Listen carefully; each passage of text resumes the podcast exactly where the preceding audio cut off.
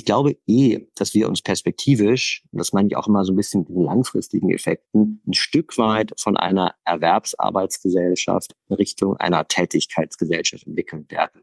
Und damit meine ich überhaupt nicht, dass Erwerbsarbeit nicht wichtig ist und nicht wichtig bleibt. Das ist fundamental wichtig. Menschen müssen Geld verdienen, Menschen ziehen ganz viel Identität daraus. Unsere Gesellschaft funktioniert, weil Leute Brötchen backen, den Müll abholen und so weiter und so fort. Aber in dem Maße, in dem wir sagen, die Menschen sollen länger arbeiten in ihrem Leben, mhm. in dem Maße, in dem wir sagen, Frauen sollen auch arbeiten und so weiter und so fort, musst du natürlich sagen, ein Leben besteht ja aus ganz vielen Tätigkeiten. Und ich glaube, dass wir uns perspektivisch in Richtung einer Gesellschaft entwickelt werden, wo wir sagen, hey, ein beglücktes menschliches Leben ist eigentlich eins, wo alle diese Aktivitäten ihren Platz haben und wo ich ein Stück weit mehr Freiheit habe zu entscheiden, in welcher Lebensphase welche Aktivitäten dominanter sind und welche weniger dominant sind. Schön, dass du da bist. Herzlich willkommen hier im Female Purpose Podcast.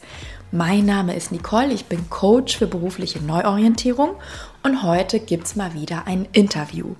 Mein Gast ist ein bekannter Gast, wenn du den Podcast schon länger hörst, denn Dr. Max Neufeind war hier schon mal mein Interviewpartner und zwar relativ zu Beginn des Podcasts, also dann im Sommer 2022. Ich werde dir die Folge von damals, das Interview von damals auf jeden Fall hier auch in den Show Notes verlinken, denn es ist eins der meistgehörten Interviews hier im Podcast und wir sprachen über Themen wie Sinn, Purpose, Berufung, Heute hingegen ist das Interview in eine bisschen andere Richtung gelaufen, nämlich es ging um die Post-Corona-Zeit und was diese mit uns und der Arbeitswelt gemacht hat. Wir haben aber auch einen Schlenker über die Future Skills gedreht. Das heißt, wir sprachen auch über sowas wie Diversität und warum das wichtig ist und vor allem aber auch, wie wir das integrieren können in unsere Arbeitswelt. Wir haben auch ein bisschen darüber gesprochen, warum wir uns wahrscheinlich weg von einer reinen Erwerbsgesellschaft hin zu einer Tätigkeitsgesellschaft bewegen. Und last but not least haben wir auch noch einen Schlenker über das Thema KI gedreht. Das heißt, du siehst schon, es ist ein super vielseitiges Interview geworden. Vielleicht noch ein paar Hintergrundinfos zu Max. Max ist studierter Arbeitspsychologe, ist wahnsinnig breit aufgestellt. Google ihn gerne, dann wirst du auch sehen, dass er einen der wahrscheinlich spannendsten Jobs in diesem Land hat. Und ja, er spricht aus einer sehr, sage ich mal, breiten, vielleicht auch makropolitischen Ebene über das Thema Arbeit. Ich komme ja eher aus der Individualebene, weil ich ja mit, mit Frauen, mit, mit Menschen auf dieser individuellen Ebene arbeite. Und daraus entstehen immer sehr schöne Gespräche. Ich tausche mich unheimlich gerne mit Max auch aus, wenn ich in Berlin bin. Und das merkst du auch in diesem Interview. Das heißt, da ist auf jeden Fall was für dich drin. Wenn du mit Max in Verbindung treten möchtest, google ihn einfach. Ich habe ihn aber auch hier in den Show Notes verlinkt. Max gibt auch internationale ja, Speakings, das heißt, er ist sehr viel als Speaker unterwegs und ja, hat eine sehr spannende Tätigkeit rund um das Thema Arbeit. Also, ich werde nicht mehr spoilern, lass uns direkt loslegen. Let's dive in. Viel Spaß mit dem Interview mit Max und mir. Lieber Max, schön, dass du da bist, dass du wieder da bist, muss man ja sagen. Denn du warst ja tatsächlich damals in 2022 einer meiner ersten Podcast-Gäste. Und jetzt bist du wieder da. Also herzlich willkommen. Welcome back. Wie geht's dir?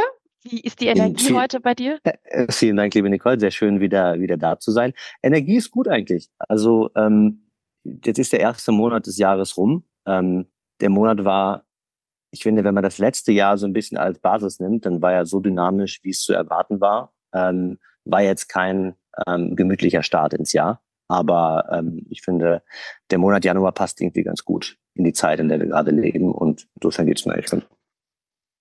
Die Zeit, die wir gerade leben, da kommen wir noch hin. Aber ich würde gerne mal ein bisschen hören für die, die das letzte Interview nicht gehört haben. Wer ist Max in a nutshell? Wie würdest du dich vorstellen? Ich glaube, ich bin jemand, ähm, der sich sehr stark dafür interessiert, wie Gesellschaft sich verändert, was so die großen, die großen Trends sind, die so Gesellschaft langfristig ähm, verändern, aber dann sehr stark auch immer, was heißt das so für individuelle Leben, ja? Also was heißt das irgendwie für das Erleben von, von Arbeit, äh, was heißt es davon, weil du gerade sagst, die Zeit, in der wir leben, ja? Also wie fühlt es sich eigentlich an, gerade so Mensch zu sein und da zu sein. Äh, und dieses Wechselspiel so zwischen den großen gesellschaftlichen Entwicklungen und den individuellen Entwicklungen, das ist etwas, was mich, was mich total interessiert. Und dann auch so dieses sozusagen, wie hängt Gesellschaft und, und Wirtschaft zusammen? Das ist auch so ein, so ein Wechselspiel, was mich interessiert. Und vielleicht so ein drittes ist sicherlich so diese eher emotionale Dimension und eher die kognitive Dimension, auch wie das so zusammenspielt. Ähm, ich glaube, dieses so ein bisschen zu versuchen, diese Dinge integriert zu denken und so auf die Welt zu blicken, ich glaube, das ist schon stark etwas, was mich, was mich auszeichnet. Total spannend. Und wie kam es denn dazu? Warum ist dir das so wichtig? Was treibt dich da an, dich mit diesen Dingen zu beschäftigen auf der Makro- und auf der Mikroebene? Also ich bin ja ursprünglich mal so als Psychologe ins berufliche Leben gestartet. Ähm, und mein Interesse für Psychologie damals war wirklich auch sehr ähm, naturwissenschaftlich geprägt im Sinne von äh, Neurologie, Kognitionswissenschaften. Das hat mich total interessiert. Ähm, dann aber auch solche Fragen wie Sozialpsychologie, also kann man irgendwie erklären, wie Menschen sich in Gruppen verhalten, ähm, kann man erklären, warum äh, bestimmte Gruppen plötzlich Dinge machen, die man gar nicht erwarten würde. Das sind auch so Dinge, die wir jetzt gerade diskutieren. Warum gibt es auch teilweise eine Polarisierung von Meinung oder irgendwelche extremen Gedanken, die sich verbreiten, so diese ganze Dimension. Ähm, mich hat aber durch meine, ähm, bisschen durch meine Biografie, ich bin im Ruhrgebiet aufgewachsen, in Essen, habe irgendwie viel so industrielle Umbrüche mitbekommen, hat mich immer diese, diese Dimension von, von Arbeit sehr stark äh, interessiert. Also muss dir vorstellen, da wo ich irgendwie die ersten Jahre gelebt habe, sind irgendwie tausende ähm, Männer unter Tage gefahren, haben irgendwie Kohle aus dem Boden geholt und ähm, zwei Dekaden später sind da jetzt äh, irgendwelche von japanischen Architekten-Duos Sanaa gebauten Gebäude, wo jetzt Tanzworkshops stattfinden und ähm, Hochschulen sind und weißt du, so richtig so geistige Arbeit. Dieser, dieser Wandel von Arbeit hat mich immer ähm, interessiert, deswegen bin ich dann so sehr in die Richtung von Arbeitspsychologie gegangen, habe aber an irgendeinem Punkt festgestellt, dass man natürlich auf einer individuellen Ebene, das ist ja dein Geschäft, ne, wo du auch viel machst, da kann man super viel machen, da muss man auch viel machen, aber gleichzeitig bestimmen natürlich die größeren gesellschaftlichen Entwicklungen auch, was möglich ist sozusagen. Ne? Also in welcher Gesellschaft wir leben und in welcher Wirtschaftsordnung wir leben, bestimmt natürlich auch, wie Arbeit ausgestaltet sein kann und was das dann wiederum für dein Leben bedeutet.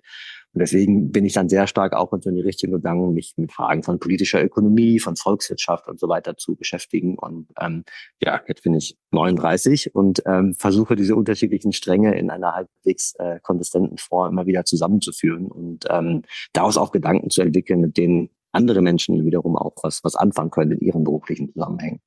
Mhm.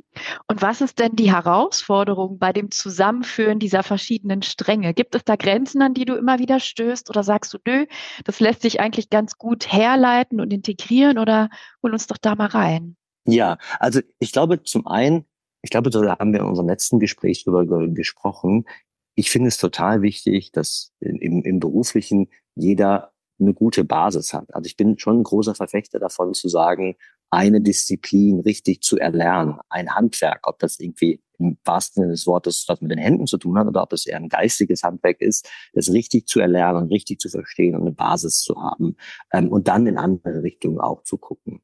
Das führt aber dann natürlich auch dazu, dass meisten Menschen sehr stark in diesen, sagen wir mal, Bahnen des Denkens, die sie erlernt haben, ähm, auch unterwegs sind und teilweise auch gefangen sind. Oder man probiert dann unterschiedliche Disziplinen ins Gespräch miteinander zu bringen, ähm, wird es oft schwierig. Also ich glaube, zum Beispiel über die Welt der Politik sprechen, ähm, dass den meisten Politikern und den Leuten, die in Ministerien arbeiten, natürlich vollkommen klar ist, dass Menschen Emotionen haben und dass Menschen in größeren Geschichten denken. Ähm, aber gleichzeitig findet natürlich die operative Politik sehr stark auf der Ebene von Gesetzen, von Verordnungen, von wir passen irgendwelche Kindergeldsätze nach oben oder unten an. Ne? Also auf dieser, auf dieser sehr sozusagen materiell, kognitiv vermittelbaren Ebene statt. Und da zum Beispiel ein Verständnis dazu, dafür zu entwickeln, dass, dass die emotionale Dimension unglaublich wichtig ist und dass Menschen auch aus der, sozusagen aus einer Geschichte, die sie im Kopf präsent haben, dann bestimmte Dinge lesen sozusagen,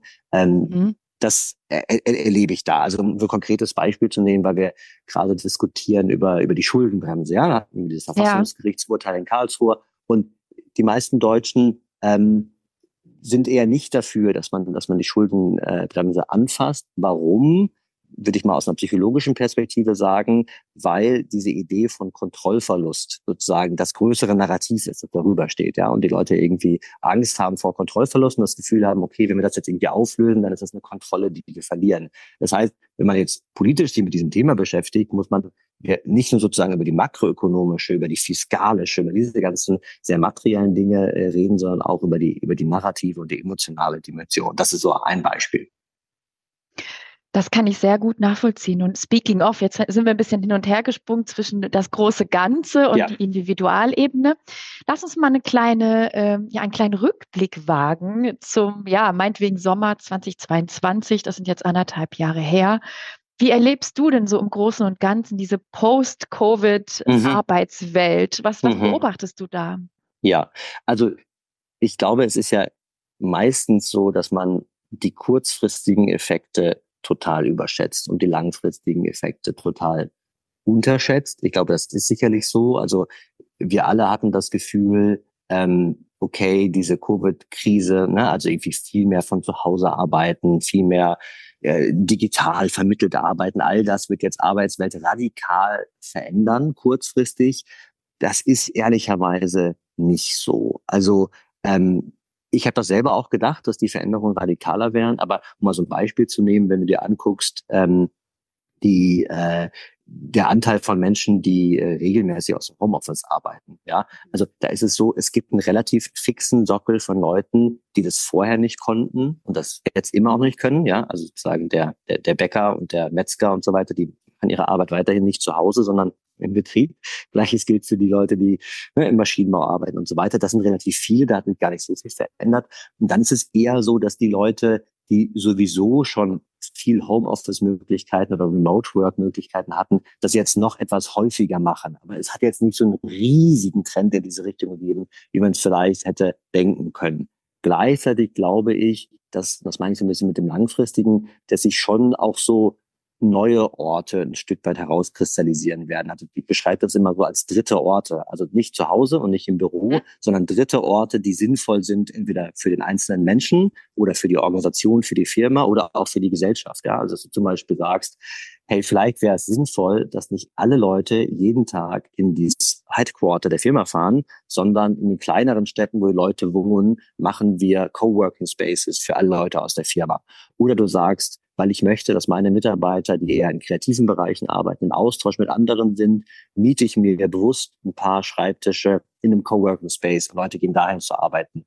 Oder jemand sagt, okay, wir haben hier irgendwie ein großes Neubauprojekt und wir bauen hier nicht nur Wohnungen, sondern wir bauen auch Arbeitsplätze, wo Leute nah bei ihrem Wohnort arbeiten können. Und diese dritten Orte, ich habe das Gefühl, die wird Langfristig werden wir eine Entwicklung in diese Richtung haben, aber das dauert natürlich, ne? weil sozusagen da werden die Neubaugebiete werden erst errichtet, äh, Unternehmen machen das Schritt für Schritt. Das ist, glaube ich, so ein, so, so ein Bereich, wo wir auf jeden Fall einen großen Impact haben werden, aber das dauert halt, bis wir, bis wir, bis wir den sehen werden. Ähm, so ein anderes Thema, was ich interessant finde, immer wieder ist irgendwie künstliche Intelligenz und wie unsere äh, unser Blick darauf, ob das jetzt wie uns alle arbeitslos macht oder nicht, in welche Form von Arbeit es verdrängt. Ich habe das Gefühl, da gibt es auch so eine sehr wellenhafte ähm, Bewegung, da ist sich auch eine starke Veränderung, ja. Oh ja, und da kommen wir bestimmt gleich noch zu, zu ja. diesen Themen. Aber ich würde gerne mal ein, einsteigen bei dem Homeoffice-Thema, weil tatsächlich, ja. es ist spannend, dass du das sagst persönlich hatte ich immer die Wahrnehmung, oh doch, da hat sich riesig was mhm. getan, ja. Aber mhm. natürlich mhm. darf man differenzieren zwischen, wer kann ohnehin nicht auf diese Option zugreifen und wer konnte es vorher schon, aber nicht in diesem Ausmaß. Und ich finde es aber so spannend, was du sagst, dritte Orte werden an Bedeutung gewinnen. Denn das erlebe ich auch auf der Individualebene mit meinen Coaches, mhm. dass viele zum Beispiel sagen, hey, ich habe mich jetzt mal auf einen Job in München beworben, hatte ich letztens noch, lebe aber in Düsseldorf. Aber das ist erstens gar nicht schlimm, weil ich muss nur einmal im Monat einfliegen. Und zweitens hat der Arbeitgeber gesagt, weißt du was, dann miete dir doch Düsseldorf mit vielleicht fünf anderen Leuten, die wir mhm, auch in mhm. Düsseldorf angestellt haben, ein Homeoffice oder ein, ein nicht Homeoffice, sondern Shared Office, ja, also ja, eine, ja. eine Bürogemeinschaft. Und da sind die dann jetzt dran. Und das finde ich echt ganz schön zu sagen, ähm, das, es hat ja Win-Win für beide Seiten. Ja? Unternehmen können ihren Suchradius ein bisschen erweitern, können auf Talents zugreifen, die nicht vor Ort sind. Und andersrum auch, ja. Also Leute, die sagen, hey, ich werde jetzt nicht mit, mit äh, der ganzen Familie nach München umziehen, aber ich möchte gerne für dieses Unternehmen arbeiten. Also eigentlich best of both Worlds sozusagen. Ja. Aber ich habe auch, genau wie du, den Eindruck, dass es das noch gar nicht so viel gibt und man sehr viel mitgestalten darf und muss, damit das dann auch wirklich ähm, umgesetzt wird, weil die Firmen noch gar nicht so richtige Konzepte haben. Ja. Das dann dann. Finde ich, äh, ne? finde ich, finde ich einen total wichtigen Punkt, den du sagst, weil ich glaube, sowohl im individuellen wie auch im gesellschaftlichen ist es so, dass so Schocks, die passieren, immer eine riesige Chance sind für einen Prozess von, von Kreativität, von Neuerfindung, von Umbau von Umdefinition und so weiter. Und ich glaube, in so einer Phase sind wir da auch. Und genau wie du es beschrieben hast, sind aber auch immer Phasen, in der es sehr stark auch vom Mitwirken abhängt, in welche Richtung sich Dinge entwickeln. Ne? Also Absolut. jetzt werden halt Entscheidungen getroffen, welche Büroform für die nächsten zehn Jahre gebaut wird und so weiter und so fort. Und deswegen glaube ich, es ist auch unglaublich wichtig, sich da einzubringen und auch eigene, eigene Bedürfnisse auch stärker zu artikulieren, weil ähm, das ist ja gar nicht, vielleicht erinnerst du dich noch an diese Begrifflichkeit, die wir alle nach der Corona-Phase benutzt haben, nämlich die neue Normalität, New Normal. Ja, so. Ja. die Vorstellung war, okay, es gibt jetzt eine neue Normalität für alle Menschen, die werden. Und ich habe mir damals immer sehr stark so die Studien angeguckt, was sind eigentlich die Wünsche von Beschäftigten, was sind die Wünsche von Vorgesetzten. Und dann ja. den Leuten zum Beispiel die Frage stellst, wie oft müssen Beschäftigte ins Büro kommen, damit so etwas wie Organisationskultur oder Teamgeist noch aufrechterhalten werden kann. Du hast manche mhm. Vorgesetzte, die sagen, jeden Tag müssen die kommen. Du hast manche Vorgesetzte, die sagen, es reicht, wenn die einmal die Woche kommen. Gleichzeitig, wenn du Beschäftigte fragst, gibt es welche, die sagen, ich würde eigentlich gerne einmal in der Woche für ein Check-in ins Büro kommen und andere, die sagen, ich möchte gerne jeden Tag reinkommen. Also diese Idee von einer neuen Normalität, mhm. das ist, glaube ich, totaler Quatsch, sondern die Bedürfnisse sind sehr, sehr unterschiedlich. Das heißt aber auch, dass es für Unternehmen gar nicht so einfach ist, auf diese sehr diverse Bedürfnislage zu reagieren. Und das wiederum, das ist mein Punkt, ähm, heißt, dass, glaube ich, beschäftigte Mitarbeiter gerade irgendwie gut damit beraten sind, auch deutlich zu machen, was sie wollen weil Unternehmen ja. das gar nicht so genau wissen. Es sehr große Ausgestattungsmöglichkeiten gibt und ich glaube, das ist eine Chance, die man auf jeden Fall nutzen Absolut, das erlebe ich auch und dass viele Coaches sagen, hey, ich gehe da mit meinem Arbeitgeber in den Dialog und ich sage einfach, wie ich es denn gerne hätte und dann gucke ich mal, was zurückkommt und meistens kommt da ja, warum nicht? Aber dann darfst du dich auch drum kümmern, liebe XYZ, äh, da darfst du dann auch mitgestalten. Aber ich glaube, genau wie du, jeder ist anders und jeder arbeitet gerne anders und äh, für mich persönlich, ich liebe das Homeoffice, aber nicht nur, mhm. aber ich finde es eine schöne Option. Es gibt aber auch Kundinnen, die sagen, du, äh, mir fällt so die Decke auf den Kopf, ich kann kann es keinen Tag ertragen. Also ich glaube genau wie du, das ist sehr, sehr, sehr, sehr individuell. Wie ist das denn bei dir? Wie arbeitest du denn? Ich arbeite schon meistens im Büro. Ich mache meistens so einen Tag in der Woche ähm, Homeoffice. Ähm, ja, aber also ich finde, es hängt ja sehr stark immer von den individuellen Arbeitszusammenhängen ähm, ab. Bei mir ist es gerade mit meinem Team, mit dem ich zusammenarbeite, schon total wichtig eigentlich, dass wir uns äh, face to face sehen. Ähm, ich glaube, es hängt immer auch viel davon ab, ob im Team jeder mit einer spezifischen Aufgabe betreut ist und du gerade auch als Vorgesetzter in so eins zu eins Beziehungen auch die Steuerung sozusagen machen kannst oder ob du sehr auf so, sagen wir mal, ko-kreative Prozesse angewiesen bist, ne? wo es irgendwie bei fast jedem Vorgang hilfreich ist, wenn jeder jemand anderes nochmal drauf guckt oder so da ist zumindest meine individuelle Erfahrung, dass das im, im persönlichen, im direkten Sehen deutlich einfacher ähm, geht. Ähm, trotzdem bin ich irgendwie sehr offen dafür, wenn Leute sagen, ich arbeite auch gerne von zu Hause. Also ähm, wäre jetzt nicht so der Typ von Vorgesetzter, der sagen muss, der sagen würde, so meine Leute müssten jeden Tag neun Uhr Gewehr bei Fuß da stehen. so schätze ich dich auch nicht ein. Aber das heißt, wir haben da auf jeden Fall eine dynamische Zeit mit viel Gestaltungsmöglichkeit. Und was mir noch einfällt als äh, ja unter dem Deckmantel Post-Covid, mhm. ist so ein bisschen ein Phänomen, das erlebe ich ganz, ganz viel in Gesprächen mit meinen Kundinnen. Vier Tage Woche, sprich Arbeitszeit reduzieren. Mhm. Und ähm, ich habe ganz viele Frauen, die tatsächlich gesagt haben, weißt du was, seitdem wir dann in Corona ähm, ja einfach Dinge anders gemacht haben, habe ich gemerkt, dass ich einfach nicht mehr Vollzeit arbeiten möchte. Also ich mhm. möchte gern 80 Prozent, 60 Prozent, whatever. Und das haben die dann gemacht und der Zugewinn ist enorm. Also es gibt unterschiedliche Gründe, warum man das gemacht hat. Viele haben gemerkt, hey, ich brauche einfach diesen einen Tag mehr Wochenende, weil zwei Tage kennen wir ja alle. Ich mhm. kenne es von früher auch. Äh, dieses Samstags ist dann äh, Postbank, Erledigungen, Sonntag mhm. ist dann auch wieder fast vorbei. Und viele argumentieren und sagen, hey, aber der, wenn der Freitag da auch noch ist, dann ist es wirklich ein echtes Wochenende mhm. und man kann auch wirklich damit was anfangen. Viele sagen aber auch, ich habe gemerkt, ich möchte mit diesem einen freien Tag was anderes machen. Also ich mhm. möchte mein Jobportfolio ein bisschen diversifizieren. Ich möchte vielleicht ein Side-Business starten oder einfach mich in etwas vertiefen, was, was mir wichtig ist, ob das was mhm. Ehrenamtliches ist oder nicht. Wie ist denn deine Meinung dazu? Das ist ja gerade hot in Steamy, ja, vier Tage Woche, ja oder nein. Was glaubst du, was, was wäre denn der Zugewinn, wenn, wenn das eingeführt wird auf, auf großer Ebene? Also ist das gut, ist es schlecht? Wo stehst du dazu? Ja, also ich, ich antworte, glaube ich, einmal als der Volkswirt in mir und einmal als der ja. in mir. Ähm, als der Volkswirt in mir würde ich natürlich sagen, ähm, wir sind gerade in einer Situation, wo die geburtenstärken Jahrgänge rausgehen. Wir haben Probleme mit Fachkräftemangel, auch nicht nur Fachkräftemangel, sondern ehrlicherweise Arbeitskräftemangel. Ich glaube, das erlebt jeder, der, der ins Restaurant geht, der Absolut. mit der Bahn fährt und so weiter. Ne? Also wir haben da einfach ein Problem und die Vorstellung, dass wir jetzt die Gesamtzahl an gearbeiteten Stunden in Deutschland perspektivisch radikal runterfahren, will, glaube ich, ökonomisch nicht so aufgehen. Da wäre ich ein bisschen vorsichtig.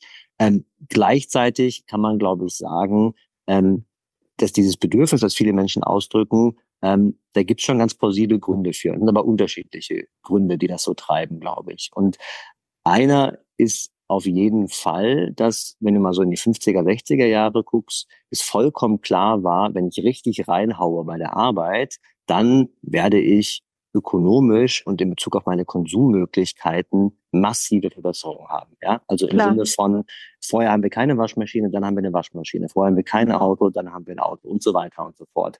Jetzt ähm, sind wir halt in einer Situation, wo natürlich ich mir dann noch einen besseren Fernseher kaufen kann, ja, oder statt zweimal, dreimal im Jahr in Urlaub fahren kann, aber die Sprünge sind nicht mehr so radikal groß. Und ich glaube, da stellt sich dann vielen Leuten schon die Frage, okay, noch einen Tag mehr arbeiten, weniger Freiheit, Freizeit dafür. Ähm, was kriege ich sozusagen? Ne? Was ist sozusagen mhm. die Gegenleistung, die ich dafür bekomme? Lohnt sich das eigentlich wirklich? Ich glaube, das ist so ein Teil von Menschen, die das hat. Ähm, eine ganz andere Richtung ist sicherlich, gibt es eine Befragung, die vor zwei Wochen Kapitalmagazin gemacht hat, so Erschöpfung von Arbeitnehmern in Deutschland. Das fand ich schon sehr krass, dass die Zahl von Leuten, die sagen, sind erschöpft grundsätzlich, wirklich ja. deutlich hochgegangen ist. Und dann ist daran interessant, der Haupttreiber ist gar nicht mal so sehr die Arbeitswelt an sich, sondern die Leute sagen, die gesellschaftliche Spaltung oder sozusagen dieses sich gegenseitig anschreien in der Gesellschaft, das stresst mich. Oder die Idee von Klimawandel, wir können nichts dagegen machen, das stresst mich. Dass wir Krieg haben, nicht zu weit von uns entfernt, das stresst mich. Also ich glaube, es gibt schon so eine Reihe von Faktoren, wo Leute das Gefühl haben, wow, ich bin eigentlich ziemlich erschöpft. Und ähm, jetzt auch noch fünf Tage die Woche arbeiten gehen, das ist mir echt ein bisschen zu viel. Ich möchte das gerne reduzieren. So, ich glaube, das ist auch plausibel.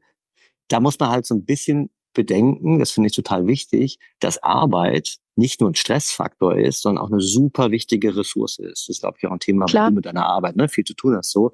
Und also ich glaube, die Vorstellung, ich gehe aus der Arbeitswelt ganz raus und dann habe ich diese Erschöpfungsgefühle nicht mehr und dann kann ich mit all diesem Stress, der in der Welt, die um mich herum rauscht, besser umgehen. Das ist, glaube ich, nicht so, weil die Themen, die ich gerade aufgerissen habe, ne? also ich glaube, wenn ich bei der Arbeit die Erfahrung mache, hey, unterschiedliche Leute kommen zusammen und können eine gemeinsame Lösung finden. Oder ich arbeite in einem Unternehmen, das hat einen Purpose, wo es um äh, Klimaneutralität geht. Also ich glaube, sozusagen viele der Dinge, die uns so ganz äh, im Hintergrund stressen, können wir gerade auch in der Arbeit sehr produktiv, sehr aktiv angehen. Insofern würde ich da sagen, Arbeit ist auch eine super wichtige Ressource. Ähm, verstehe ich, wenn Leute sagen, erschöpften ist es zu viel, aber, ähm, aber ohne Arbeit wären wir auf jeden Fall nicht ähm, weniger gestresst. So. Und ich glaube, so ein letzter Punkt, so eine dritte Perspektive, die ich darauf habe, ist die, ich glaube eh, dass wir uns perspektivisch, und das meine ich auch immer so ein bisschen den langfristigen Effekten, ein Stück weit von einer Erwerbsarbeitsgesellschaft in Richtung einer Tätigkeitsgesellschaft entwickeln werden. Und damit meine ich überhaupt nicht, dass Erwerbsarbeit nicht wichtig ist und nicht wichtig bleibt. Das ist fundamental wichtig. Menschen müssen Geld verdienen, Menschen ziehen ganz viel Identität daraus. Unsere Gesellschaft funktioniert, weil Leute Brötchen backen, den Müll abholen und so weiter und so fort. Aber in dem Maße, in dem wir sagen, die Menschen sollen länger arbeiten in ihrem Leben, mhm. in dem Maße, in dem wir sagen, Frauen sollen auch arbeiten und so weiter und so fort, musst du natürlich sagen, ein Leben besteht ja aus ganz vielen Tätigkeiten, nicht nur Erwerbsarbeit, sondern zum Beispiel auch der Pflege von Familie, von Angehörigen, sicherlich auch sich politisch zu engagieren oder Sport zu machen oder sich für die Umwelt einzusetzen oder, oder, oder, oder, ja. Also es gibt Total. ja ganz viele Aktivitäten, die ein menschliches Leben ausmachen. Und ich glaube, dass wir uns perspektivisch in Richtung einer Gesellschaft entwickelt werden, wo wir sagen, hey, ein beglücktes menschliches Leben ist eigentlich eins, wo alle diese Aktivitäten ihren Platz haben und wo ich ein Stück weit mehr Freiheit habe zu entscheiden, in welcher Lebensphase welche Aktivitäten dominanter sind und welche weniger dominant sind. Und dieses ja. sehr statische Modell, was wir jetzt gerade haben, ich überzeichne jetzt ein bisschen, ja, aber zu sagen irgendwie, es gibt die Lernphase bis 18 oder bis 25, je nachdem, dann fange ich an zu arbeiten, dann knüppel ich 50 Jahre und dann falle ich wieder raus und da tu nichts mehr und dann falle ich ins Grab. So, ne? Sozusagen, ja. das ist ja ein Modell, natürlich sind wir da weiter, aber wir sind auch gar nicht so weit von diesem Modell entfernt. Und ich glaube, diese Diskussion um die Vier-Tage-Woche ist sicherlich auch eine, wo Leute sagen, wie du es gerade beschrieben hast, hey, in meinem Leben gibt es ganz viele Aktivitäten und die sind alle auch relevant. Und ich bin nicht bereit, die so sehr auf diesen Samstag und Sonntag zu verdichten, dass sie eigentlich nicht mehr wirklich ausgefüllt werden können. So. Also das wären so meine drei, meine drei Blickwinkel darauf. Finde ich total schön, was du sagst. Und ich glaube, ganz wichtig ist besonders dieser Punkt, dass Arbeit ja auch eine Quelle der Erfüllung sein kann oder der Quelle des, des Beitrags. Ja. Und ich, ich werde immer persönlich sehr hellhörig, wenn jemand sagt, ja, ich möchte jetzt reduzieren. Und wenn ich frage, warum, dann ist die Antwort, ja, ich hasse meinen Job und jetzt reduziere ich das Übel. Mhm. Und dann sage ich, aber dann lass uns bitte an einer anderen Schraube drehen, nämlich lass uns bitte wirklich eine Tätigkeit finden, die, mit der du zufrieden bist. Ja, ich erwarte ja gar nicht, dass du jeden Morgen happy and shiny aus dem Bett springst, sondern aber, wo du sagst, die Baseline, die passt. Weil zu sagen, ich habe jetzt eine Fünf-Tage-Woche in einem Job, den ich fürchterlich finde und jetzt mache ich nur noch fünf, äh, nur noch vier Tage, etwas, was ich fürchterlich finde. Das ist, finde ich, der falsche Ansatzpunkt. Und das ist aber auch eine Logik, die, die, ähm, ziemlich verbreitet ist, zu sagen, ja, okay, dann reduziere ich das einfach und dann wird es mir besser gehen. Aber das ist in den Alter aller, aller seltensten Fällen so. Also es gilt schon zu sagen, hey, wir schauen, dass wir ein gutes, solides und, und einigermaßen zufrieden machendes Fundament finden. Und dann kann man sagen, genau wie du meintest, dann kann ich mich fragen, okay, ist das jetzt alles in meinem Leben oder gibt es da andere Randaktivitäten, die vielleicht mehr ähm, Raum in meinem Leben bekommen sollen. Und dann wird's rund. Ja, dann habe ich auf der einen Seite eine einigermaßen erfüllende Tätigkeit und auf der anderen Seite vielleicht noch andere Aktivitäten in, in, in meinem Portfolio, in meinem Blumenstrauß des Lebens, nennen wir es mal, die dann einfach ein rundes Bild ergeben. Und dann ist die Chance auch sehr, sehr hoch, dann wieder ähm, ja als Mensch gut ausgelastet, erfüllt zu sein und ähm, die beiden Seiten, die befruchten sich dann auch gegenseitig. Ja, das ist ganz. Das, was du gerade gesagt hast mit dem dann ist es rund, finde ich, ist genau der richtige Ausdruck. Ich habe ähm, sozusagen, als ich noch als Wissenschaftler gearbeitet habe in, in, in Zürich, war so ein Teil meiner Forschung, ich habe mich mit Leuten beschäftigt, die neben ihrer beruflichen Arbeit auch ehrenamtlich viel tätig waren. Und da stellt man sich also ein bisschen die Frage, jemand arbeitet 40 Stunden die Woche, auch in einem anspruchsvollen Job. Wieso leistet er dann noch freiwilligen Arbeit, ehrenamtliche Arbeit, also noch mehr Arbeit, ohne Geld dafür zu kriegen? Warum macht das jemand? Und was man halt herausfindet, ist, dass die Leute oft in ihrer ehrenamtlichen Arbeit bestimmte Aspekte von Arbeit suchen, die sie in ihrer Erwerbsarbeit nicht finden. Und genau was du gerade beschrieben hast, dass sie sich sozusagen selber ein rundes Ganzes schaffen. Also dass sie zum Beispiel sagen, eine bestimmte Form von Erlebnis oder eine bestimmte Form von Autonomie oder eine bestimmte Form von ganz direktem Feedback. Ja? Also man fragt sich ja so ein bisschen, um es mal ganz plakativ zu machen, jemand, der als Banker arbeitet, warum geht er dann in die Suppenküche und schenkt da Suppe an Obdachlose aus? Und mhm. es hat natürlich was damit zu tun, dass wenn du im 23. Stock sitzt und auf deinem Computer rumklickst, du von den Dingen, die materiell damit verbunden sind, was diese Zahlen bedeuten, die du auf deinem Bildschirm siehst, halt Meilen entfernt bist. Und es natürlich Absolut. ein Bedürfnis danach gibt, direktes Feedback von jemandem zu kriegen, mit dem deine Arbeit zu tun hat. Und ich finde, dieser, dieser Case, also einfach diese empirische Beobachtung, dass ganz viele Menschen so etwas machen, in Deutschland machen das sehr viele Menschen, ähm, ist so ein Beispiel dafür, das deutlich macht, dass Arbeit und Tätigsein eine krasse Ressource ist und Menschen danach suchen. Und noch so eine, noch so eine Anekdote, mir letztens eine, eine, eine, eine Bekannte erzählt, äh, von einem äh, Sekundarschullehrer in der Schweiz, der irgendwie mehrere Häuser am Zürichsee hat, also wirklich, glaube ich, materiell sich keine Sorgen machen muss und trotzdem bis ins hohe Alter als Lehrer arbeitet. Einfach weil das eine Tätigkeit ist, die ihm unglaublich viel direktes Feedback und so weiter gibt. Und deswegen bin ich immer, wenn du sagst, hellhörig werden, mir geht's auch so ein bisschen, wenn Leute sagen, wow, Arbeitsleben ist mir zu viel. Und die Alternative ist jetzt, ich wandere aus nach Bali und arbeite da in einer Beachbar und beschäftige mich nur mit ayurvedischer Ernährung und Yoga. Also ich habe gar nichts gegen ayurvedische Ernährung und Yoga. Man sollte das auf jeden Fall machen. Aber ich glaube nicht, dass das der Weg ist, um im Hier und Heute glücklich zu werden.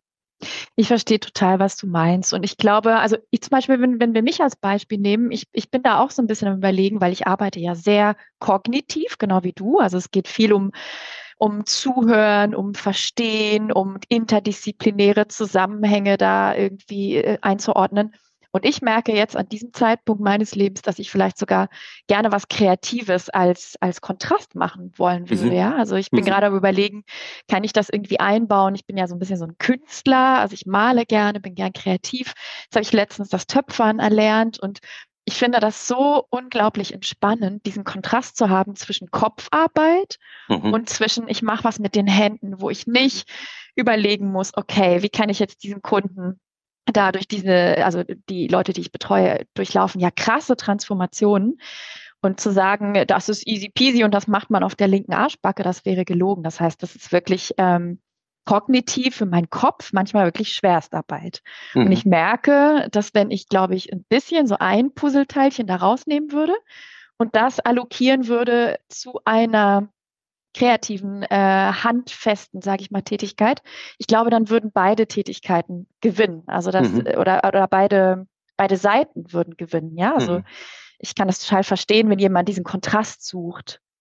Aber da sprichst, sprichst du einen total wichtigen Punkt an, weil ähm, wenn man sich anguckt, um nochmal dieses Thema so von, von Erschöpfung aufzugreifen. Ne? Also wenn wir erschöpft sind von der Arbeit, dann brauchen wir ähm, Ressourcen, um unsere, muss man platt auszudrücken, unsere, unsere Batterien wieder aufzuladen. Ja, also wir müssen uns sozusagen ähm, von diesen Zuständen des, des emotionalen, des kognitiven, auch des körperlichen Erschöpftseins, müssen uns da, müssen sozusagen die Ressourcen wiedergewinnen. So.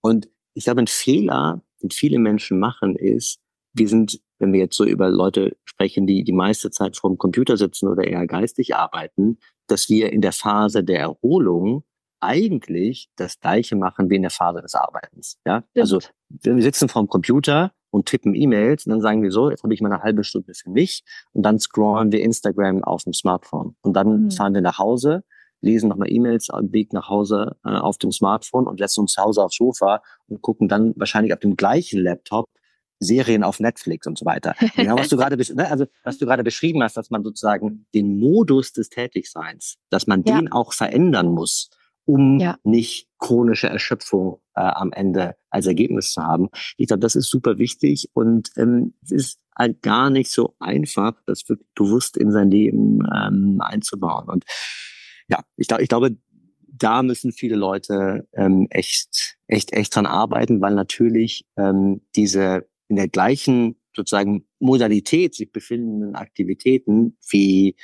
Medienkonsum, Social Media und so weiter und so fort die sind so einfach zugänglich und haben natürlich auch, hm, man glaube ich auch letztes Mal ein bisschen drüber gesprochen, also natürlich auch was sehr, was sehr süchtig macht. Und ich glaube, wenn, wenn das Leben weitestgehend nur im Wechsel besteht aus beruflich vor einem Bildschirm sitzen und privat vor einem Bildschirm sitzen, wird es am Ende kein geglücktes Leben werden. Total. Und gerade dieses viele Sitzen, ne? ich glaube, das ist wirklich so eine Gefahr. Also ich merke das bei mir auch. Äh, ich brauche diesen Kontrast. Also man muss dann wirklich sich liebevoll zwingen, auch wenn es acht Wochen straight geregnet hat, jetzt zumindest mhm. hier in NRW, rauszugehen, ja, zu sagen, ich suche jetzt die Natur, ich gehe joggen, ich, ähm, ich, ich wechsle den Modus operandus, genau wie du sagst, ja. äh, um einfach diesen Kontrast zu erleben und mich wieder wie Mensch zu fühlen, ja, und mhm. nicht nur wie so eine ähm, Arbeitsmaschine. Also das ist ein ganz wichtiger Punkt, Thema Ressourcen, auf jeden Fall. Und da, glaube ich, ist eine total wichtige Rolle, die das Team spielt. Weil ich stelle mir dann immer so ein bisschen die Frage, ich meine, wenn das dem Einzelnen so schlecht gelingt, das zu machen, ähm, ich meine, in den USA hast du viele Unternehmen, ne, die halt das wirklich eher top-down dann durchsetzen. Die sagen, hey, wir machen dann irgendwie Walking-Meetings oder es wird schon gerne gesehen, wenn du an bestimmten Fitnessprogrammen in der Firma teilnimmst und so weiter und so fort. Wenn du jetzt irgendwie an Google denkst oder an Apple oder so weiter. Ich glaube, das wäre mir ein bisschen zu übergriffig. Ähm, ja. so. Aber Too much. Ich ja, aber ich kann mir schon vorstellen, dass gerade in so Teamsituationen das total gut funktionieren kann. Ja? Also stell dir vor, du arbeitest irgendwie, dann ist eine Viertelstunde Pause und was machen alle? Holen ihr Smartphone raus und jeder scrollt irgendwie auf seinem Social Media Kanal rauf und runter. Ich glaube, wir alle kennen die Situation. Und ich glaube, Klar. da kann man schon im Team zu so einer Praxis kommen, zu sagen, hey Leute, wollen wir vielleicht jetzt die Viertelstunde, die wir haben, nicht dafür nutzen, dass jeder irgendwie seinen Instagram-Stream sich anguckt, sondern sollen wir vielleicht eher, weiß ich nicht, gemeinsam rausgehen oder Sport machen oder was Händisches machen, was auch immer. Und ich glaube, da spielen Teams einfach eine super wichtige Rolle. Total, total. Und wenn man die nicht hat, also so geht's mir, ist es auch echt wertvoll, wenn man einfach andere Selbstständige oder Unternehmerinnen Mhm. kennt und sagt, äh, das ist so mein Exit immer Lunchbreak. Ja, wir gehen raus Mhm. und wir lunchen zusammen. Das kann auch mal zwei Stunden dauern, kein Problem. Danach holt man sich noch ein Käffchen und geht in der Altstadt eine Runde spazieren oder am Rhein. Hm. Hm. Ja, das Glück, äh, direkt am Rhein zu leben. Mhm. Und dann fühlt man sich auch wie ein neuer Mensch, ja. Und dann hat Mhm. man genau diesen Kontrast im Tag eingebaut. Und dann ist auch schon fein. Ja, also es braucht ja gar nicht so enorm viel. Und wenn wir jetzt mal vorspulen, lieber Max, Mhm. so was sind so die Themen, was glaubst du, was kommt denn auf uns zu? Oder was sind auch Themen, mit denen du dich jetzt ähm, beschäftigst, wenn wir mal Mhm. auf den Arbeitsmarkt der Zukunft blicken? Mhm. Also, u- um vielleicht mal so drei, drei Themen durchzugehen. Also, ich glaube, ein krasses Thema ist Vielfalt.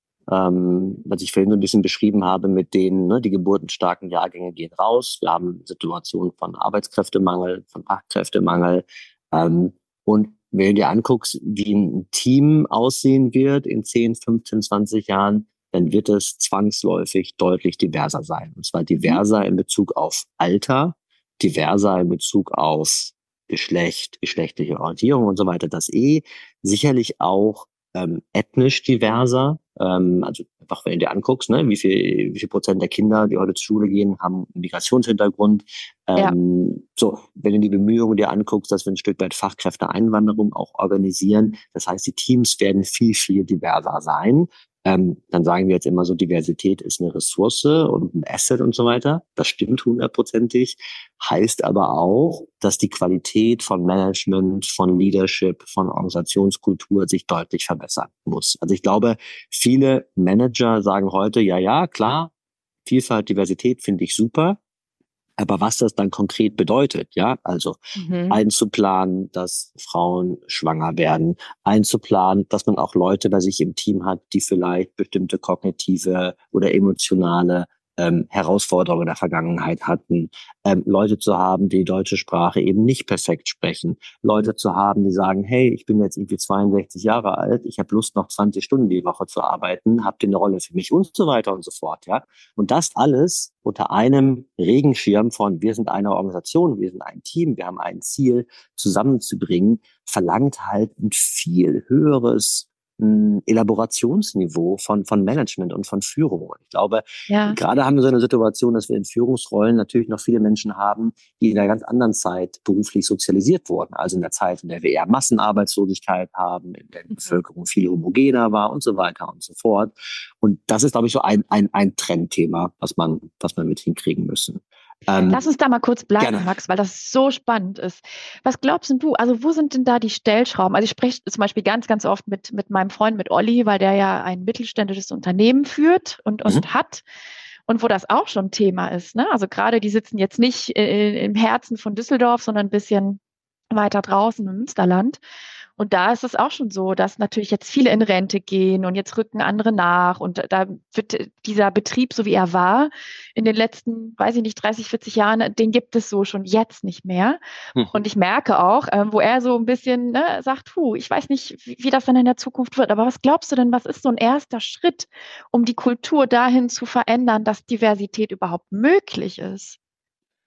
Also ich glaube, so ein bisschen der harte Punkt, über den wir wird reden müssen, ist sicherlich die Frage, wer ist in Führungsrollen. Und wir haben, anders als in den USA zum Beispiel, in Deutschland so eine sehr starke Vorstellung, jemand steigt ein, dann wird er irgendwie Gruppenleiter, dann wird er Bereichsleiter, dann wird er Abteilungsleiter. Und das sind aber alles auch so Rollen wie in einem wie in einer feudalen Gesellschaft. Also wenn einer mal ähm, diese Rolle als äh, sozusagen Fürst einmal erlangt hat, ja, dann hat er mhm. die auch für den Rest seines Lebens. Und diese Rolle ist auch nicht hinterfragbar. Und diese Rolle hat er auch sicher bis zum Rest seines Lebens und so weiter, bis zum Ende seines Lebens. Und ich glaube, das führt natürlich schon dazu, dass wir in den Führungsrollen oftmals die Diversität nicht abgebildet haben, die wir in den Eingangslevels dann de facto haben. So. Und ja. ich glaube, natürlich kann man sich auch reindenken in Fragen von Vielfalt, aber am Ende, glaube ich, beantwortet sich die Frage, wie ernst man es meint mit Vielfalt, schon sehr über die Dimension, wie besetze ich eigentlich die unterschiedlichen Mittelmanagement-Ebenen bis nach ganz oben. Und das ist unglaublich schmerzhaft, weil das natürlich Leute heißt, auch mit Leuten in Gespräch zu treten, die gesagt haben, hey, aber ich habe doch in dem alten System performt und ich bin doch in dem alten System nach oben gekommen. Stimmt. Wieso wird meine Stellung jetzt hinterfragt? Das ist unfair. Und sozusagen diese Frage von Fairness mit denen zu diskutieren, das wäre so mein Punkt. Das ist, glaube ich, ein guter Einstieg. So und das heißt aber, ich, ja, sag du. sag, sag du. Äh, also meinst du damit wirklich, dass der, der Chef oder die Chefin Diversity verkörpern und vorleben muss? Es geht es darum? Geht es um ein Haltungsthema? Ich würde es ganz hart formulieren und würde sagen, die, die mittleren Management-Ebenen müssen die Diversität, die ich anstrebe, auch durch die durch die Biografie oder zumindest durch die Erfahrung der Leute, die auf diesen Rollen sitzen, repräsentieren. Ich glaube, anders, okay. anders kriegt man das nicht hin. So. Ja. Ähm, und ich glaube, so ein, so ein zweiter Einstiegspunkt ist wirklich zu sagen, ähm, super sorgfältig hinzuhören, wenn ich Leute reinhole, die eher einen diverseren Hintergrund habe und ich mache irgendwie einen Onboarding-Prozess und es sind die ersten zwei, drei Wochen und dann mit denen in ganz offenes Gespräch zu gehen und zu sagen, wie fühlst du dich eigentlich hier? Wie fühlt sich das für dich hier an? Was findest du eigentlich komisch? Und dann wirst du meistens ein Gespräch haben, wo jeder sagt, wie jemand sagt irgendwie, wie ihr das und das macht, verstehe ich irgendwie nicht oder finde ich komisch. Mhm. Nicht darauf zu antworten, aber das macht man hier so, das machen wir schon immer hier so, zu sagen, aha, vielleicht müssen wir an dieser Praxis mal arbeiten, wenn wir diverser werden wollen. Und ja. sozusagen in Ergänzung, du wirst sehr oft Situationen haben, dass Leute sich bewerben mit einem diverseren Hintergrund, reinkommen und dann vielleicht nach einem Jahr kündigen. Und dann nicht zu sagen, na ja, der hat einfach nicht zu uns gepasst, sondern auch da ein sehr intensives Gespräch zu führen und zu sagen, hey, was sind eigentlich die Hauptfaktoren, die dich dazu jetzt gebracht haben, die Entscheidung zu treffen, uns wieder zu verlassen? Und dann das auch als Ressource zu sehen und zu sagen, hey, das nehmen wir ernst, was diese Person gesagt hat. Und wir gucken, dass wir ein Stück weit an uns als Organisation arbeiten im Lichte dieser, dieser Aussagen, die die Person getroffen hat. Das ist, glaube ich, noch so ein zweiter, zweiter äh, Pack, ein anderes Packende total spannend und ich glaube, da braucht es ganz viel Mut. Ja, also gerade als Führungskraft braucht es, glaube ich, Mut zu sagen, ich stelle mich diesem Feedback mhm. und äh, ich, ich fahre hier nicht so eine Employer-Branding-Nummer, wo wir dann den Obstkorb hier hinstellen und das war's, sondern wir leben das dann auch wirklich. Und damit wir das leben können, müssen wir natürlich auch gucken, genau wie du sagst, warum gehen die Leute oder auch warum kommen die? Und, und uns auch trauen, das Feedback dann auch anzunehmen. Und ich glaube, das ist ein Punkt, das erlebe ich ganz oft, wo viele aus der Kurve fliegen und sagen, ja, ja, das ist ja schön und gut, das lässt sich aber so nicht umsetzen und ciao. Und äh, das ist, ja, es hat viele, viele Herausforderungen auf jeden mhm. Fall. Total spannend. Aber du hattest noch zwei andere Punkte. Wir haben, ja, genau. Also Diversity. Also, zweites Thema wäre sicherlich, wäre sicherlich Technologie, künstliche Intelligenz. Da wollten wir eben ein bisschen drüber sprechen. Ähm, so, also da ist natürlich so diese ganzen Hype-Cycle, was diese Technologien angehen und, und angeht. Und wenn du jetzt irgendwie das Weltwirtschaftsforum in Davos vor, wenn man das drei Wochen verfolgt hast, war irgendwie künstliche Intelligenz war das Thema. Alle haben darüber gesprochen. Mhm. Jede Company sagt, ja klar, das machen wir. Wir machen überall KI. und jedes Startup sagt, irgendwie, unsere Lösung ist eine KI-Lösung. Wenn du genau reinguckst, stimmt das meistens nicht so. Ich glaube aber schon, dass gerade auch mit so etwas wie ChatGPT du viel breiter jetzt eine Auseinandersetzung liest von Leuten, die sich die Frage stellen, die Arbeit, die ich mache, lässt sich die leichter erledigen, wenn ich künstliche Intelligenz mit dazu nehme. Also nicht mehr sehr so diese Diskussion, die wir vor vier, fünf Jahren hatten. Vielleicht erinnerst du dich noch, es gab so ein, ein Spiegelcover zum Beispiel, wo so, ein, ja. ne, wo so ein Mensch irgendwie aus dem Fenster ja, ja, geworfen wurde vom Roboter so. Ähm, diese Diskussion haben wir gerade nicht mehr so stark, sondern eher die Frage, wie arbeiten eigentlich Mensch und Maschine zusammen. Und ähm, da glaube ich, sind riesige Potenziale, auf jeden Fall. Ähm, ich glaube auch, es hilft total, wenn in Organisationen, weil ehrlicherweise, ich meinte, so die, die Absorption von künstlicher Intelligenz in der Organisation ist noch nicht schrecklich hoch. Und viel ist immer natürlich noch Angst da, auch durch diese Diskurse der Vergangenheit. Und ich glaube, was richtig hilft, ist, wenn Leute so ganz konkrete Cases erzählen und sagen, hey, ich mache in meinem Job das und das und ich habe jetzt mal ChatGPT ausprobiert und das hilft mir, das und das so zu tun. Also ich glaube, das ist, das ist total, total hilfreich. Ähm, wir haben auch eine interessante Situation, weil das zeigen alle Studien so. Es gibt eine sehr, sehr, sehr schöne von, von Eric Brynjolfsson äh, aus, aus Stanford, der sich mal so angeguckt hat, wenn man diese generative künstliche Intelligenz nennt man das ja. Ne? Also ChatGPT ist generative künstliche Intelligenz, weil das System wirklich aus sich heraus neuen Content produziert. Ob das jetzt Bilder sind oder, oder Texte. Und ähm, die haben eine Studie gemacht und haben sich so äh, Callcenter Operators angeguckt, ne? Also Leute, die im, die im Callcenter arbeiten. Und da siehst du halt, bei den Leuten, die schon lange da arbeiten, hilft künstliche Intelligenz nicht sonderlich viel. Aber die Leute, die vielleicht zwei, drei Monate da sind, die lernen viel, viel schneller. Die werden viel schneller, viel besser. Also wenn du ein Display hast, das dir zeigt, so hey, in der schwierigen Kundensituation, probier doch mal so und so zu formulieren. Und ich ah, glaube, okay. dieses sozusagen Beschleuniger des Lernens, das wird eine riesige Rolle auch von künstlicher Intelligenz sein. Also stell dir vor, ähm, weil du gerade von der Firma von deinem Freund gesprochen hast, stell dir vor, jemand muss es lernen, an einer neuen Maschine zu arbeiten. Ja? Mhm. Ähm, früher war es okay, in drei Monaten ist die Schulung, die Schulung ist dann für alle gleich, oder du kriegst einfach so ein Booklet, wo beschrieben wird, wie eine neue Maschine funktioniert. Mit künstlicher Intelligenz kannst du halt viel mehr situativ auf die individuelle Person, während sie die Arbeit erledigt, zugeschnitten Informationsbits und Bytes reingeben ne? und sagen, ja. hey, probier das doch mal aus und so weiter.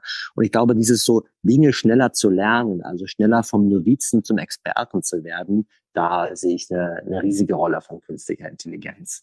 Ähm, Absolut. Und das ist ein cooles, ja, sag du? Gerne.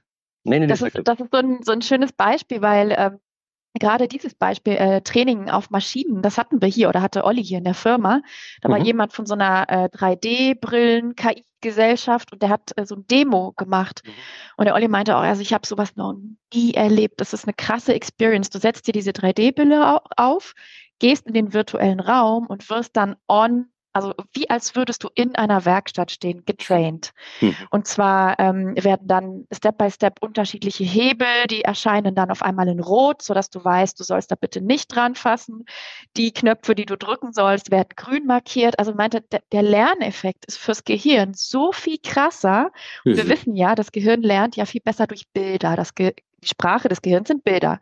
Deswegen ist ja auch Visualisieren so ein starkes Tool. Und er meinte, durch dieses Visuelle kann man sich viel besser merken, was muss mhm. ich jetzt tun, als wenn ich ein Manual lese und dann dabei einschlafe und denke, okay, jetzt weiß ich immer noch nicht, äh, wie soll ich dieses diese Maschine bedienen. Und ich glaube, wir kennen das alle. Wenn man ein neues Handy bekommt, kenne ich wenig Leute, die sagen, oh, ich werde jetzt das Manual des Apple iPhone mhm. und so lesen, sondern es ist eher Learning by Doing. Ja, und so lernen wir am effektivsten und am schnellsten. Und dann noch, genau wie du sagst, echt genial, wenn wir dann KI als, als Lernbooster quasi da an der Stelle einbringen können. Das ist richtig genau. gut. Deswegen würde ich sagen, so Lernbooster, auch Fähigkeitsverstärker auf jeden Fall Haken dran. Das wird passieren, das ist super. Was ich, weil du mich nach der Prognose gefragt hast, was ich so sehe, eher so für in zehn Jahren so die Diskussion, hm, stell dir vor, KI ist so weit, dass KI auch als eigenständiger Kollege wahrgenommen wird. Ne? Also stell dir vor, du machst irgendwie ein, Brainstorming und du hast irgendwie drei Akteure, das sind Menschen, und einen vierten Akteur, das ist eine künstliche Intelligenz, ähm, irgendein Bot so, und der macht auch Vorschläge. Und wie stehen die eigentlich zueinander? Ja, sind die auf der gleichen Hierarchieebene? Werden die gleich wertgeschätzt? Wessen Vorschläge, Schläge werden auch wie sehr geachtet sozusagen? Also all diese Fragen, das wird, glaube ich, sehr spannend zu beobachten sein, bis hin zu der Frage, kann KI auch so etwas wie ein Vorgesetzter sein? Ne? Also weil wow. ganz viele Ne, also ganz viele Situationen, da geht es ja darum, wie werden Ressourcen zum Beispiel eingesetzt. Was ist eine effiziente Nutzung von Ressourcen? Du könntest dir vorstellen, dass eine künstliche Intelligenz ähm, diese Aufgabe übernimmt. Und was heißt das dann für Menschen, wenn sie Weisungen von der künstlichen Intelligenz entgegennehmen können? Und wenn die vielleicht anders als bei einem menschlichen Vorgesetzten, wo du die Entscheidung hinterfragen kannst, wo du nochmal ins Gespräch gehen kannst, mhm. wo das dann eher irgendwie hermetisch ist. Und all diese Dinge, ich glaube, die ähm, werden uns sehr stark beschäftigen. Und dann nochmal weiter bis hin zu der Frage für so die sehr hoch in der Statushierarchie angeordneten Berufe. Ja, also wir reden von Architekten, von Ingenieuren, von mhm. Neurochirurgen und so weiter und so fort. So, also so höchst qualifizierte, wie man sagt, so White-Collar-Work. Ähm, was heißt es eigentlich, wenn die mit künstlicher Intelligenz zusammenarbeiten müssen und teilweise ihre Expertise, ihre Einschätzung, ihre, ähm, ihre Erfahrung auch durch künstliche Intelligenz teilweise hinterfragt wird? Ja? Also wenn mm. sozusagen die, die Daten eine bessere Idee haben als der Experte, der schon 30 Jahre Standing im Metier hat. So, das, das, wird auch nochmal eine super, super, super spannende Situation zu beobachten sein. Auf jeden Fall. Also das kann ich mir sehr gut vorstellen. Ähm, da kommen viele neue Fragen mit rein ins Spiel. Und was würdest du denn sagen, Max, weil wir dürfen langsam zum Ende kommen? Ja. Für die, die zuhören, die sagen, oh, das Thema KI und die Frage kriege ich oft, irgendwie, weiß ich nicht, auf der Individualebene jetzt. Wie kann ich das greifen? Was würdest du sagen, wie kann man sich denn dem annähern, ganz pragmatisch? Wenn man jetzt sagt, boah, ich möchte mehr darüber erfahren, ich möchte vor allem auch mehr wissen, wie kann ich das ganz praktisch in meinen Alltag einbinden? Was würdest du machen? Also ich glaube, ich würde drei Sachen machen. Ich beginne mal mit der Sache, die ich nicht machen würde. Was ich nicht machen würde, ist mir anzugucken, wie viel hunderte KI-Anwendungen es schon gibt komplett überfordert sein, um mir zu denken, wie soll ich die jetzt alle nutzen? Ja, also wie nutze ich meine Zeit besser? Wie machen wir Projektmanagement besser? Wie kommunizieren wir besser? Äh, wie gestalten wir unsere Produkte besser? Und so weiter und so fort. Für all diese Dinge gibt es ja KI-Anwendungen. Auch weil ich vorhin beschrieben habe, dass so ein krasser Hype ist und natürlich auch viel ne, Wagniskapital geht in Startups rein, die sowas anbieten und so weiter und so fort. Ich glaube, das überfordert einen sehr. Ich glaube, Schritt eins einfach mal ausprobieren mit dem, was frei verfügbar ist. Also im Sinne von ganz, ganz platt ChatGPT nutzen und zu sagen, hey ChatGPT, ähm, schreib doch mal bitte ein Gedicht über meine Heimatstadt in ähm, der Sprache meines Lieblingsmusikkünstlers. So, ja? Also so, wie würde Taylor Swift äh, einen Song über Bielefeld schreiben? So. Und dann siehst du, was das System ausspuckt. Und dann verstehst du schon so ein bisschen, was es kann und was es nicht kann. So, das würde ich erstmal ein bisschen machen, um damit vertraut zu werden. Dann gibt es wirklich viele tolle kleine, kurze Bücher, die beschreiben, was künstliche Intelligenz ist und was es nicht ist. Und das kann man gut lesen und man kann es wirklich auch verstehen. Also, was ich am schwierigsten finde, ist so diese Idee, KI ist Zauberei und es gibt so Magier, die das beherrschen und wir alle werden perspektivisch abhängig von diesen Magiern. Und mhm. das ist so eine Blackbox, in die man gar nicht reingucken kann. Das genau. ist überhaupt, das ist überhaupt nicht so. Es ist, es ist absolut in seinen Grundstrukturen verstehbar. So. Und dann der dritte Schritt, glaube ich, wäre wirklich mit seinem Vorgesetzten, Teamleader, Unternehmensleitung mal zu sprechen und zu sagen, hey, haben wir eigentlich eine KI-Strategie? Also haben wir eigentlich eine Idee, wie wir künstliche Intelligenz zur Steigerung von Produktivität, zur Verbesserung von Arbeitsbedingungen bei uns nutzen wollen.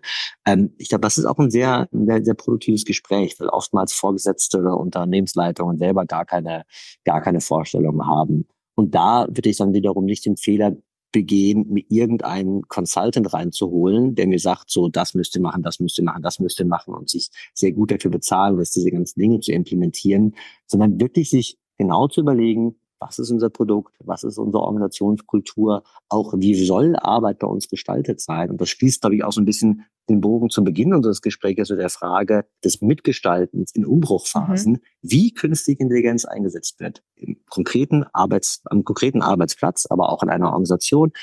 Das entscheiden halt sehr stark die Menschen. Man kann künstliche Intelligenz in ganz unterschiedlicher Art und Weise bauen. Man kann künstliche Intelligenz so bauen, dass Arbeit überhaupt keinen Spaß mehr macht für den Menschen. Man kann aber künstliche. Intelligenz auch so bauen, dass Arbeit unglaublich viel mehr Spaß macht, weniger belastend ist.